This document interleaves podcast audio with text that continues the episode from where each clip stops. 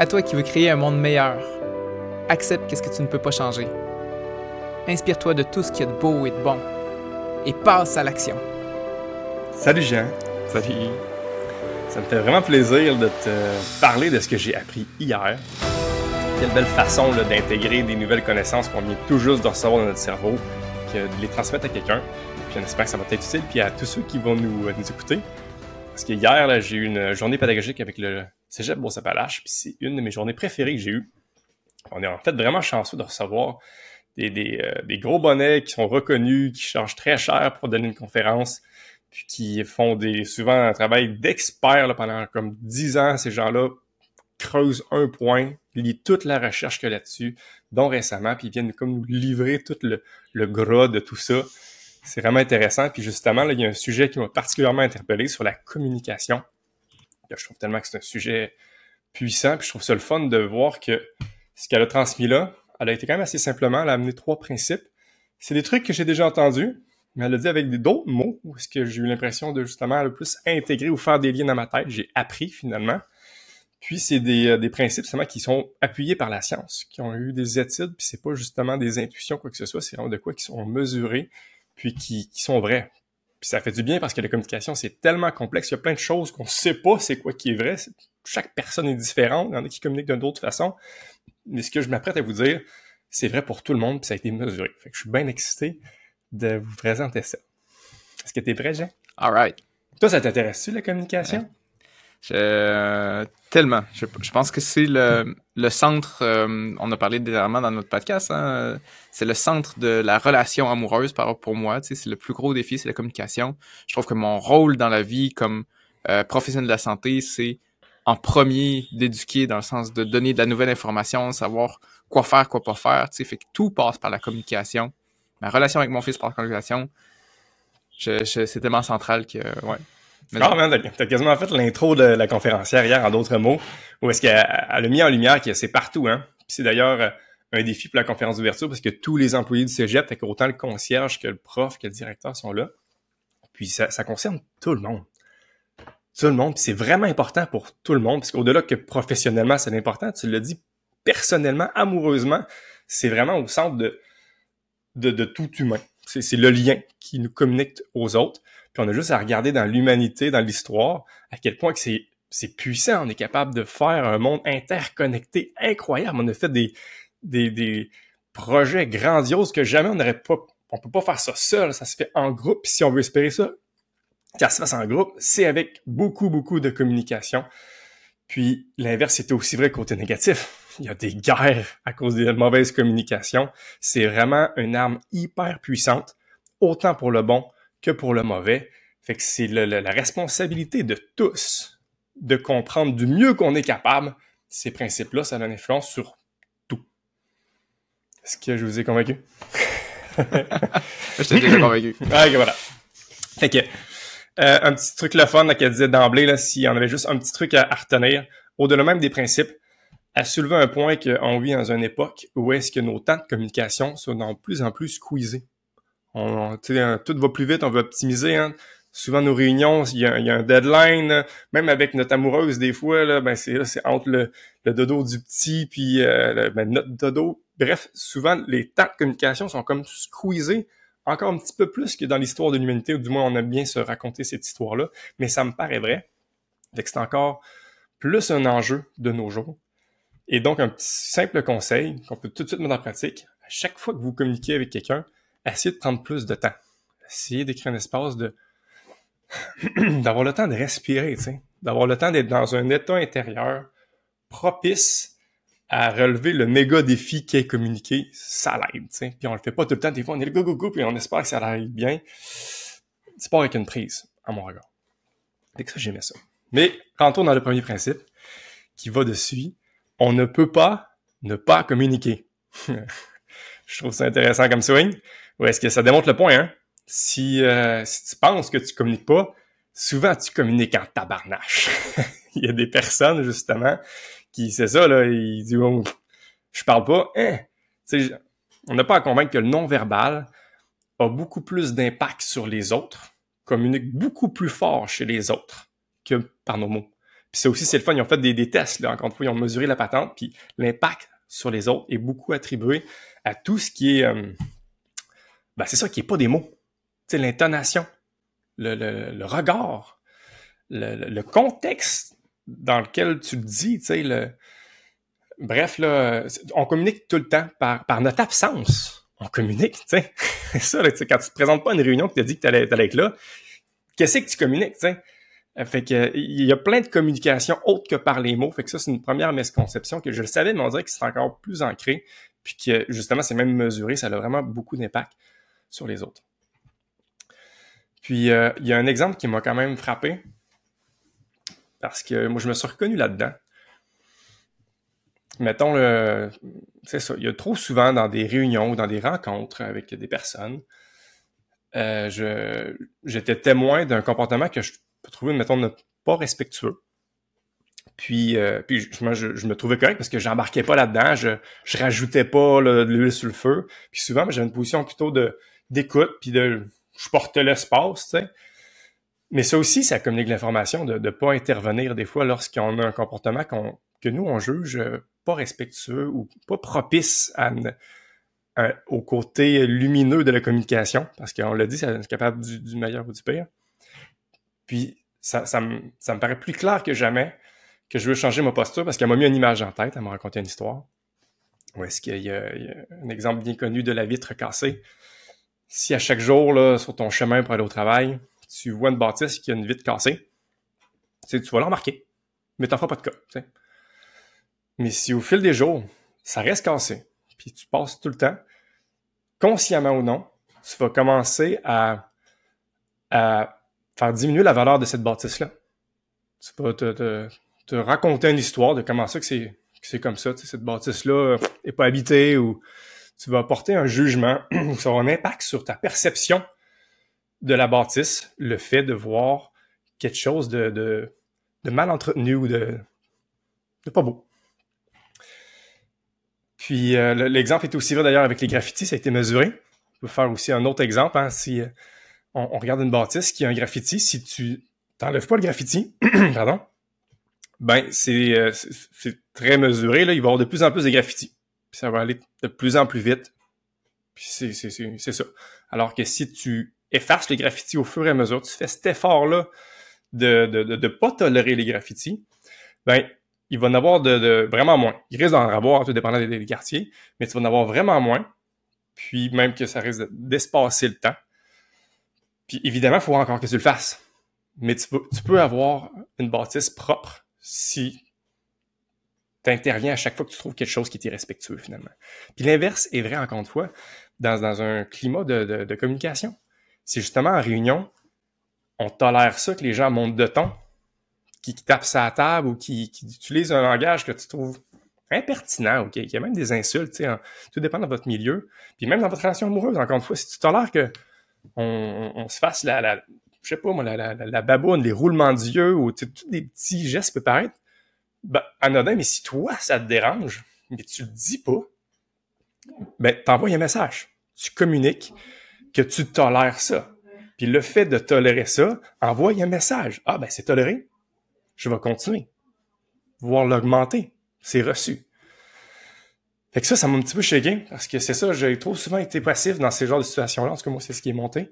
Puis on dirait que, ben, c'est ça. C'est une façon de communiquer, de ne rien faire et de tolérer ça. Puis ça me motive à faire cet effort-là, parce que c'est un effort de, d'intervenir puis de, de, dire quelque chose qui est pas le fun à dire, dans le fond. On n'a pas de plaisir à intervenir, dire, hey, ton graffiti, euh, efface-moi ça ou je te tolère pas, tu sais. Mais ça me paraît important ça me paraît avoir un gros impact sur la communication. Comment tu réagis à cette première principe?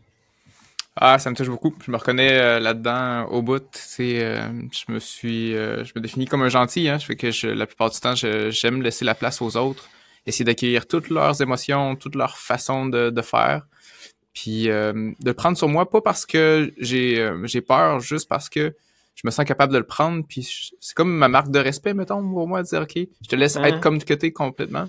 Mais je me rends compte de ce que tu dis, que dans le fond, c'est pas, c'est pas tout à fait vrai, tu sais. C'est pas, de, de nommer mes valeurs, de nommer ce qui, ce qui est important pour moi, ça n'enlève rien à l'autre, mais justement, ça va faciliter la communication des deux bords. C'est pas c'est ça, c'est pas une dévaluation de ce que l'autre fait, c'est ça, c'est de partager, partager de l'information, c'est ça communiquer, hein, je pense. Hein.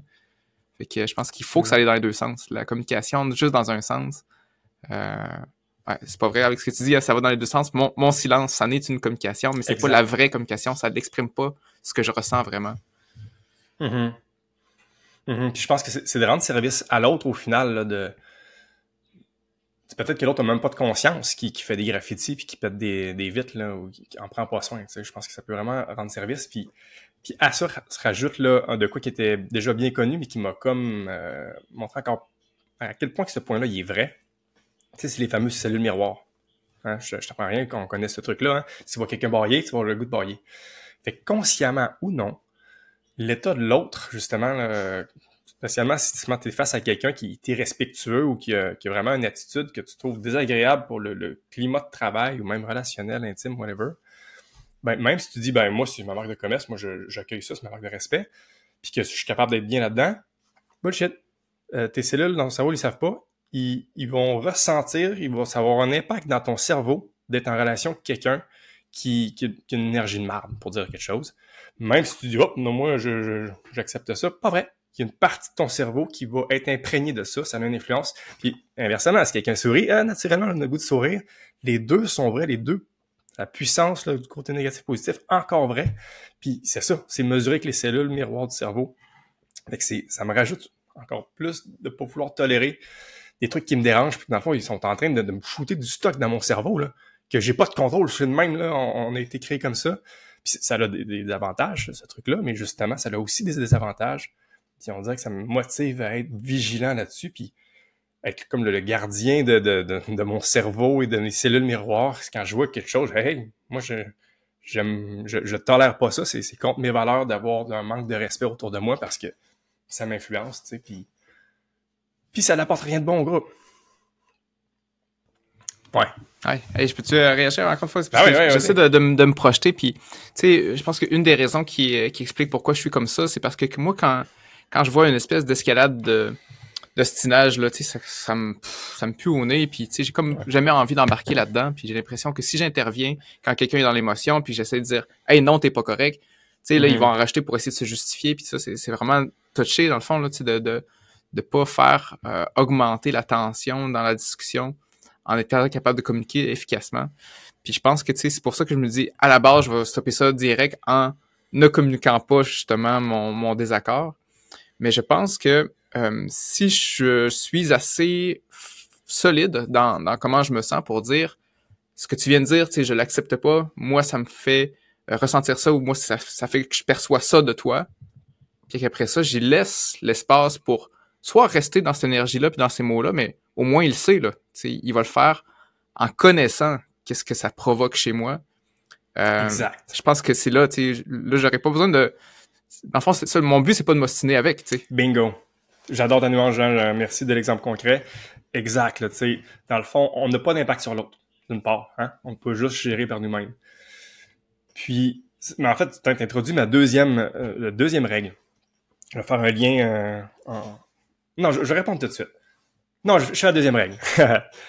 on ne peut pas deviner les émotions, les intentions, puis l'état intérieur de l'autre. Tu sais, on, on peut pas le faire. Et l'inverse est vrai aussi. Puis, trop, ça, c'est une autre mauvaise conception. J'ai trouvé habile, la fille, elle a fait lever la main aux gens, dire Hey, qui sont ceux-là qui sont bons pour deviner là, les émotions des autres euh, ou tu sais, euh, il y a une couple qui lève la main. Ben c'est ça. T'sais, ça, c'est une fausse croyance. On, pense qu'on est bon. Puis des fois, on l'a. Ça arrive. Mais le fait étant que on, on l'a rarement, puis si oui, on l'a partiellement, parce que l'état intérieur, c'est complexe. Euh, c'est dur à deviner, puis c'est juste un mauvais... C'est un piège à con hein, d'essayer de... de c'est ça, de dire « Ah, je sais, lui, il est de même, puis il pense comme ça », alors que peut-être que non. Puis l'inverse, c'est surtout vrai, justement. C'est là que je fais un lien avec ce que tu dis. c'est si toi, tu te sens pas bien, là, tu peux pas le savoir, spécialement si tu dis rien. Puis je suis sûr que cette personne-là qui fait une escalade est sensible à ton état, Jean. Tu es un gars gentil autour de la table. Tu veux pas que Jean se sente mal euh, lorsque tu parles, tu sais. Mais pour ça, faut qu'il sache. Il peut pas deviner. Puis c'est là que tu peux, justement, dans cette situation-là, sans intervenir, eh ben non, c'est pas vrai. je si t'es témoin de ça, ben, c'est toujours un, genre tricky quand c'est avec quelqu'un d'autre. J'aimerais bien prendre l'exemple avec quelqu'un qui te fait un escalade envers toi, parce que là, là, t'es es pleinement acteur. Mais c'est c'est tout simplement de prendre une pause. Puis j'aime bien là ce qu'elle suggère pour prendre la parole, parce que même si le non-verbal est plus fort, le verbal est puissant aussi. Euh, les deux, il y en a un est plus puissant de l'autre, mais le verbal est quand même puissant. Puis il y a des petites nuances qui changent toute la différence. c'est encore de parler au jeu, ça, c'est rien de nouveau. Mais c'est euh, c'est de nommer des faits que tu observes. J'observe que tu augmentes le ton, puis que puis que tu as dit que j'étais un chin top. Je n'importe quoi. ah bon, bon. Puis que, puis que lorsque tu dis ça, moi, je me sens blessé. Moi, je l'histoire que je me raconte, j'aime bien aussi ce swing-là, l'histoire que je me raconte quand tu dis, dis ça, c'est que je trouve que c'est un manque de respect de dire ça. Pif. C'est tout. Puis, puis l'autre, qu'il le prenne, qu'il le prenne pas, t'appartient pas. Mais au moins, tu donnes l'information. Et j'ose croire que la plupart des gens font de leur mieux puis qui sont sensibles à ce genre de feedback-là. Tu veux pas déranger les autres. Fait que sachant que tu le déranges, surtout en ayant des, des, faits concrets, tu n'as pas inventé ton histoire, tu, tu nommes des trucs, peut-être que tu te l'inventes un peu. Lui, lui, il voulait juste faire une blague. Mais en ouais, ok, tu trouves ça une blague, la trouves pas drôle. Vraiment pas. ah, ok, euh, trouver d'autres blagues, tu sais. Fait que je sais pas si j'ai répondu à ta question dans, dans ce sens-là. Ouais, vraiment. Vraiment. Je pense que dans la communication, le but, c'est pas de, de, de, de, juger l'autre, dans le fond, dans ta communication. Fait que si tu t'enlèves cette affaire-là, ben là, t'évites l'escalade parce que je pense que c'est quand les gens se sentent jugés ou, ou dépréciés que là, ils ont envie de, de sauter dans le mode défense. Mm. Ben oui. Ben oui, c'est ça. Puis justement, cette règle-là va des deux bords. les gens vont pas te deviner, faut que tu le dises. Mais trop facilement, on, prête des intentions.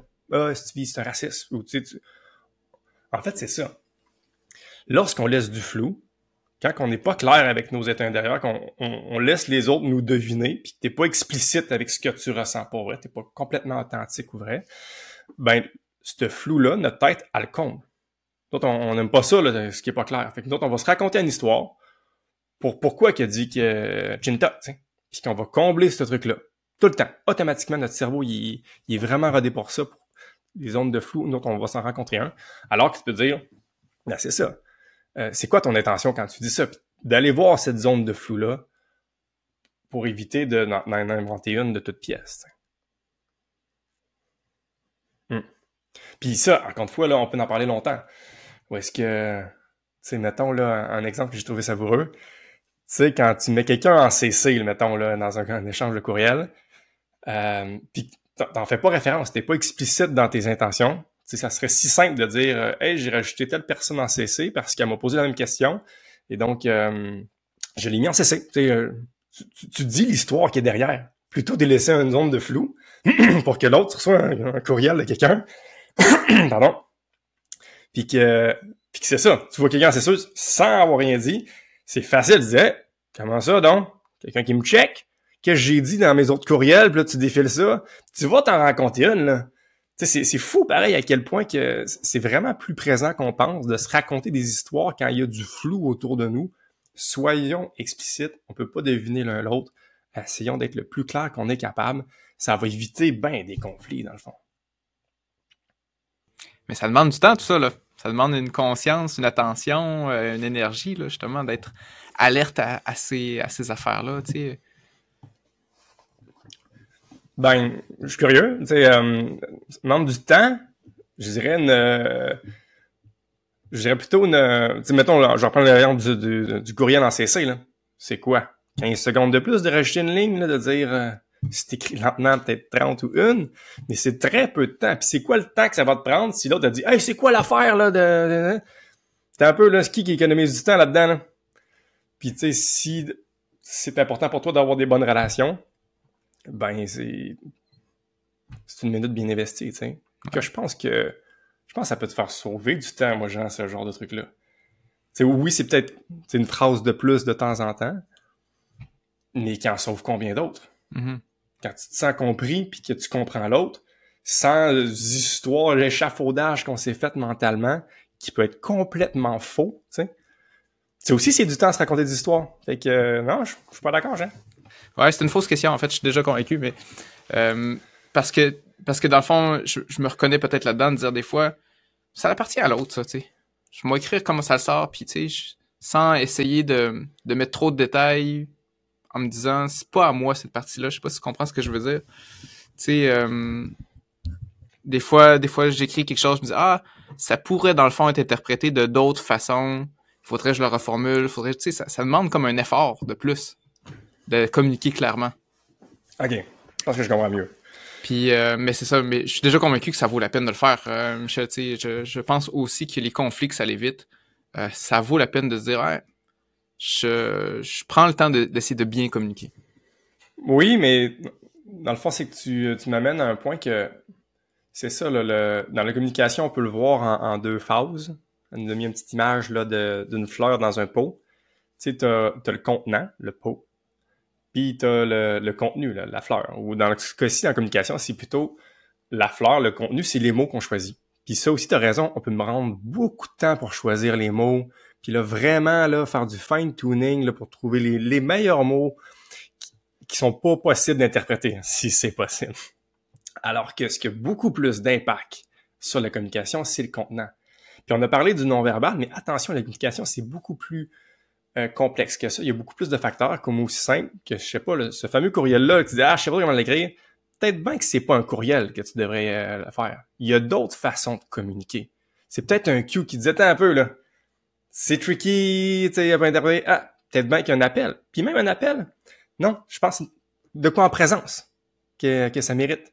C'est de quoi en présence en fin de journée, quand on est fatigué, ou sur l'heure du midi, ou, ou même une fin de semaine il y, a tout le contexte, il y a toute une influence sur la communication. Puis euh, c'est ça, il n'y a pas juste le verbal, le non-verbal, il y a tout ce qui va autour. Il y a vraiment plusieurs outils. Puis que c'est ça, je pense que ça peut nous faire sauver du temps d'être conscient et judicieux dans nos choix de communication. C'est ça qui a le gros impact, au-delà des mots.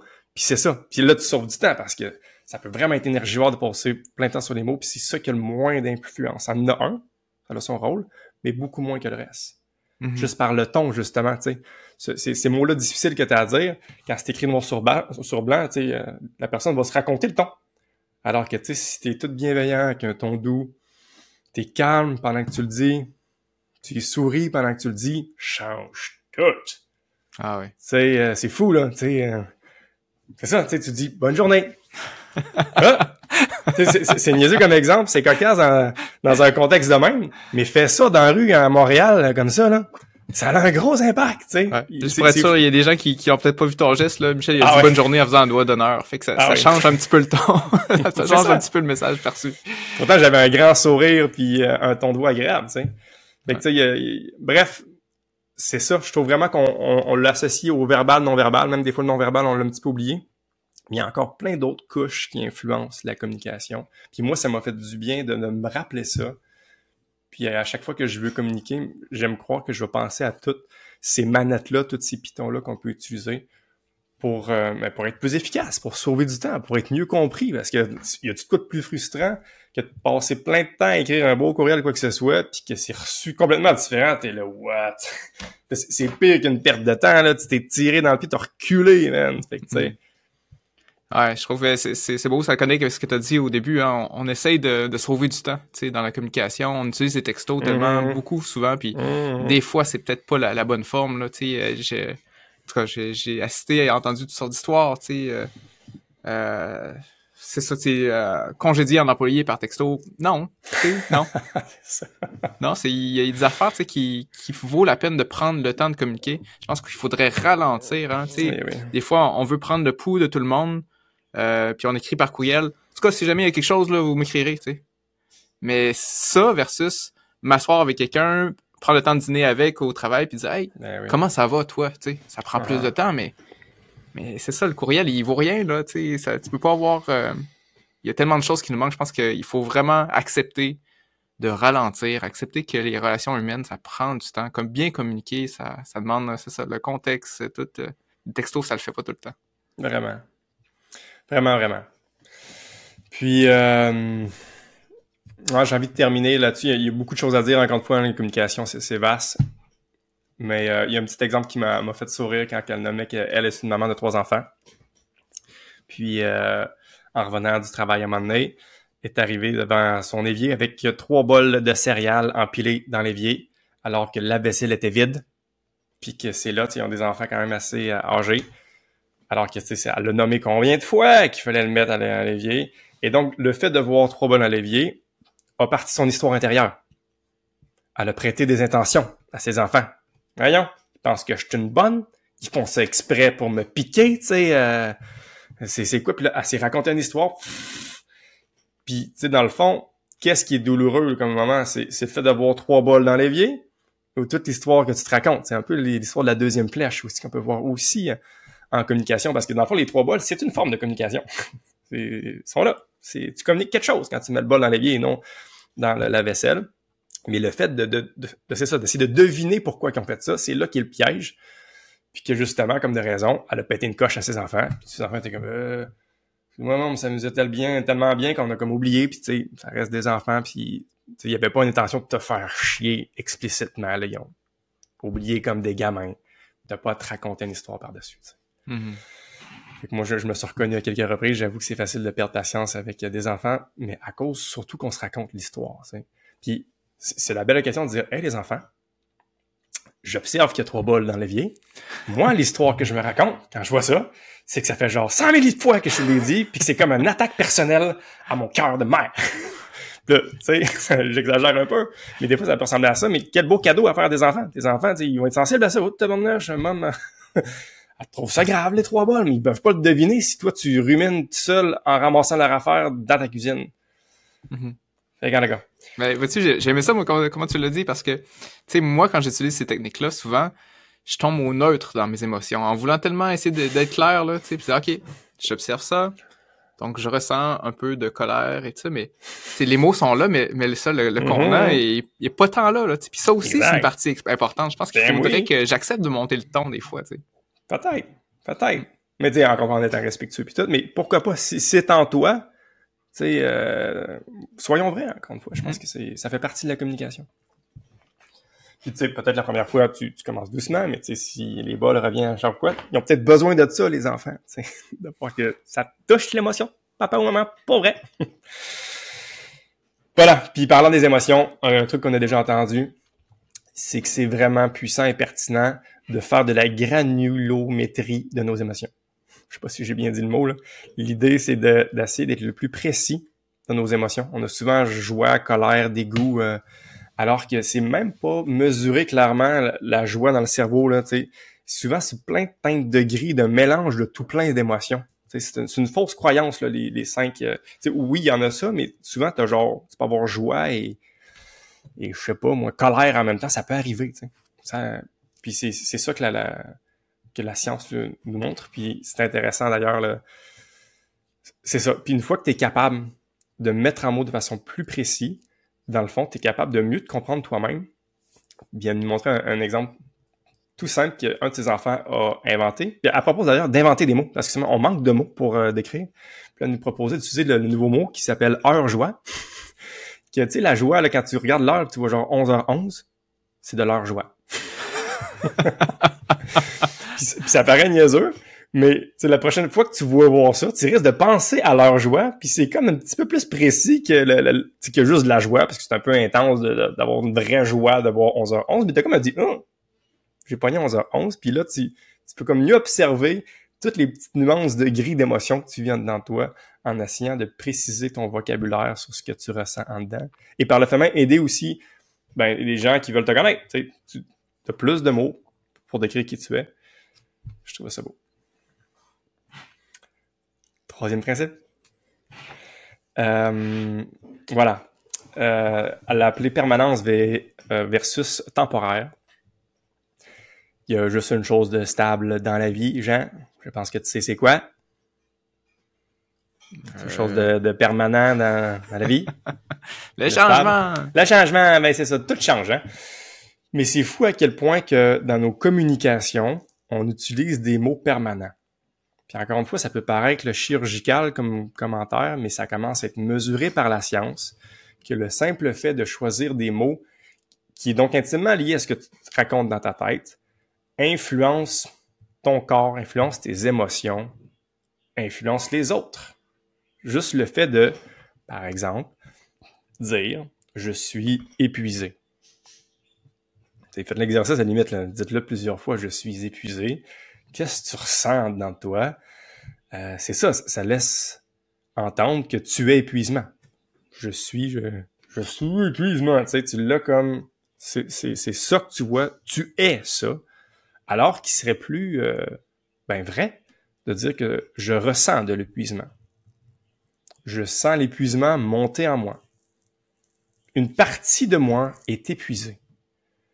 Ça peut paraître vraiment banal, mais j'encourage tout le monde à, faire l'exercice. Ça, fait le fait que ça crée une distance. Je suis épuisé, je ressens de l'épuisement. Tu peux comme le, voir, puis aussi tout, pas oublier que tu es autre chose que ça. sais.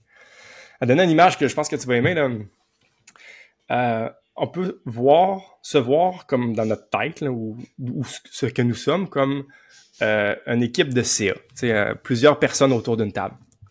Puis autour d'une table, ben, t'as l'épuisement des fois, qui est là, puis qui, qui, qui prend le stage, puis qui dit « je suis épuisé », puis c'est correct, il faut le reconnaître, il faut pas faire du déni. Hein, J'espère que dans ce que je dis, vous ne percevez pas qu'il faut comme mettre de côté notre épuisement. Si tu ressens ça, c'est à considérer, il est là, mais pas au détriment d'oublier les autres membres du CA.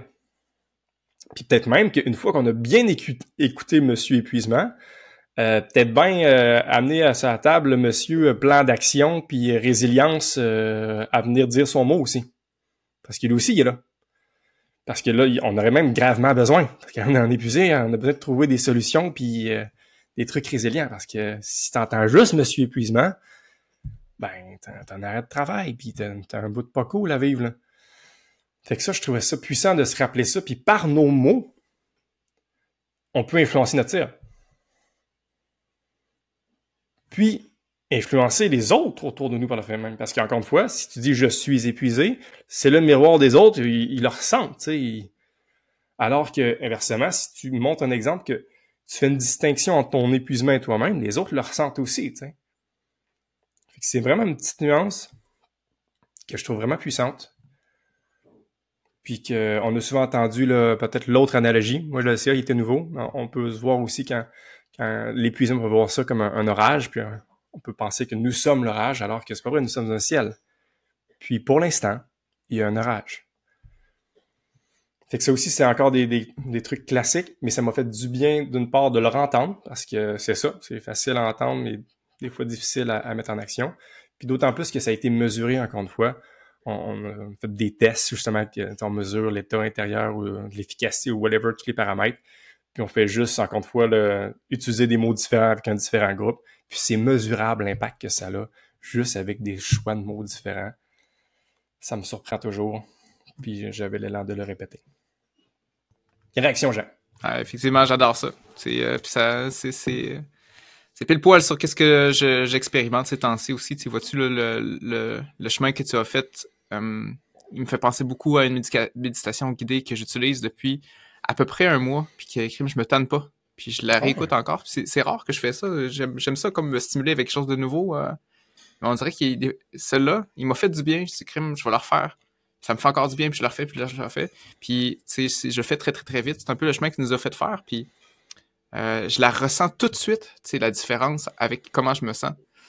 Entre, tu sais, je suis stressé, je ressens du stress, je prends conscience que je ressens du stress, Mm. Chiffre ma perspective, puis tout ce que je suis conscient de, toute mon expérience humaine, tout ce que je suis,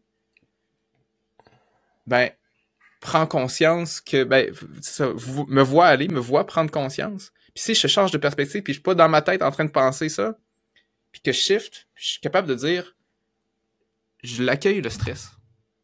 Il est là, il fait partie de l'océan de tout mon être, puis c'est une vague à la surface. Ça me sert à rien d'essayer de la bloquer elle, passe, c'est une vague, c'est correct. Puis le stress et, l'océan ne font qu'un.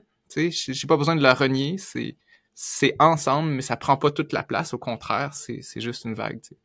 Mm-hmm. Puis c'est euh, même utile. Tu sais, c'est de l'information qu'on veut considérer qu'on est épuisé. ça serait le dessus de bout de la merde de pas ressentir notre épuisement. Tu sais.